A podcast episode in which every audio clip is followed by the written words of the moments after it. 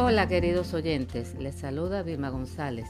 Bienvenido a una nueva entrega de mi podcast Historias y Letras, un espacio de intercambio de aprendizaje y experiencias del idioma español a través de historias y cuentos.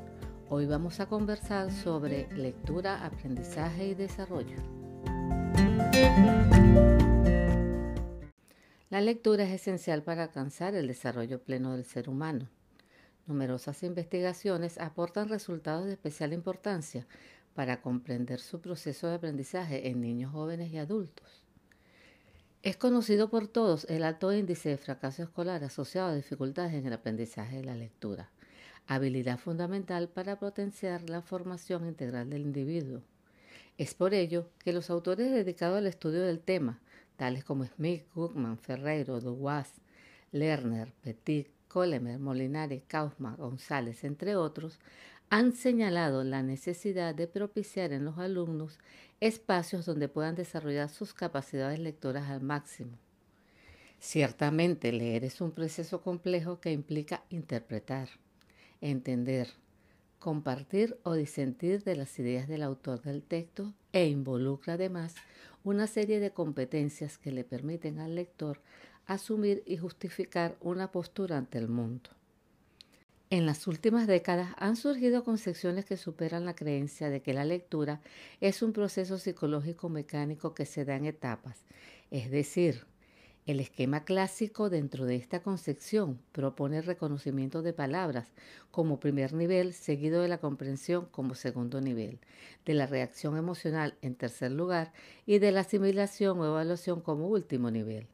En este caso, el lector desempeña un papel meramente receptivo, en la medida que el sentido de lo leído le llega desde afuera. Hoy día se cuestiona este enfoque y se plantea que la lectura, lejos de ser un proceso fragmentado en sus partes componentes, es un proceso complejo de transacción entre el lector y el texto. Es decir, ya no se considera el lector un simple receptor, todo lo contrario, es un intérprete activo de lo que lee, se trate de un cuento, de una noticia o de una novela. Se habla entonces de un enfoque interactivo que destaca la relación recíproca entre el lector y el texto. ¿Cómo leen los niños antes de saber leer? ¿Pueden hacerlo? Claro que sí. Primero a través de adultos o de algún otro niño que ya sepa leer convencionalmente. Segundo, por sí mismos y mediante una interacción constante con el texto. Comentaré ambas posibilidades. En la primera, la lectura del adulto no suele ser considerada como una verdadera lectura del niño. Se cree, por lo general, en palabras de los adultos, que los niños están leyendo solo cuando lo hacen por su cuenta. En palabras de Emilia Ferreiro, esa interpretación que implica el acto de leer donde el niño transforma las marcas en objetos lingüísticos, es un proceso activo de permanente comprensión. Y todo esto se logra gracias a un, interpretante, que es el adulto del docente, que los introduce en ese mundo mágico. Ahora bien, en la otra alternativa en que los niños pequeños leen por sí mismos, ¿cómo lo hacen si no pueden hacerlo convencionalmente? Pues usando las mismas estrategias básicas que hacemos los lectores expertos, anticipando significados a partir de la coordinación imagen-texto, a partir este, eh, pensando en las posibles alternativas de significado en función de las palabras que están escritas en el contexto.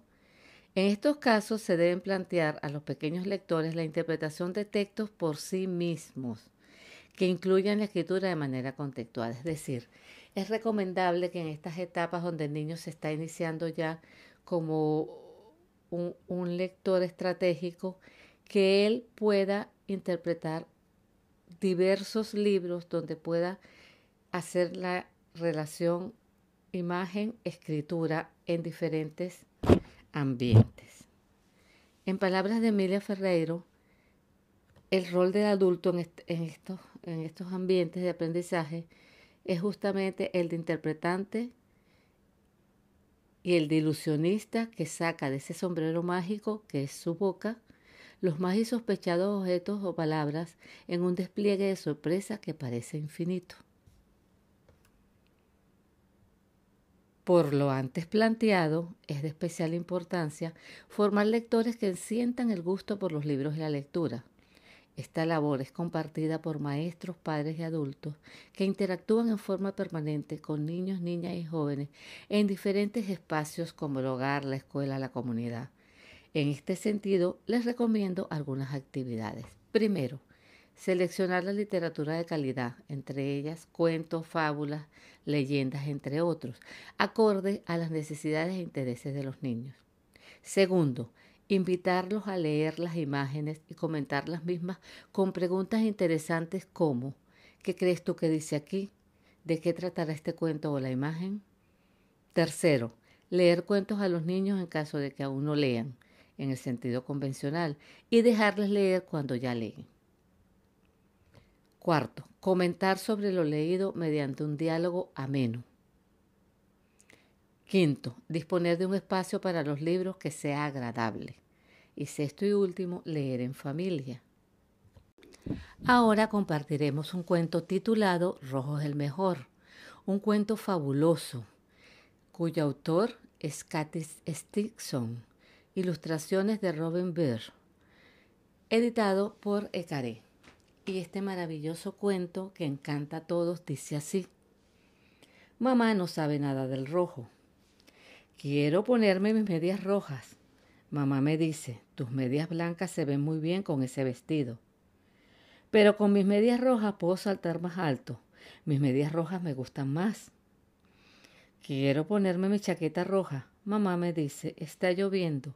Ponte tu chaqueta azul pero con mi chaqueta azul no puedo ser caperucita roja. Mi chaqueta roja me gusta más. Quiero ponerme mis chancletas rojas. Mamá me dice, no te pongas las chancletas rojas, son para la playa.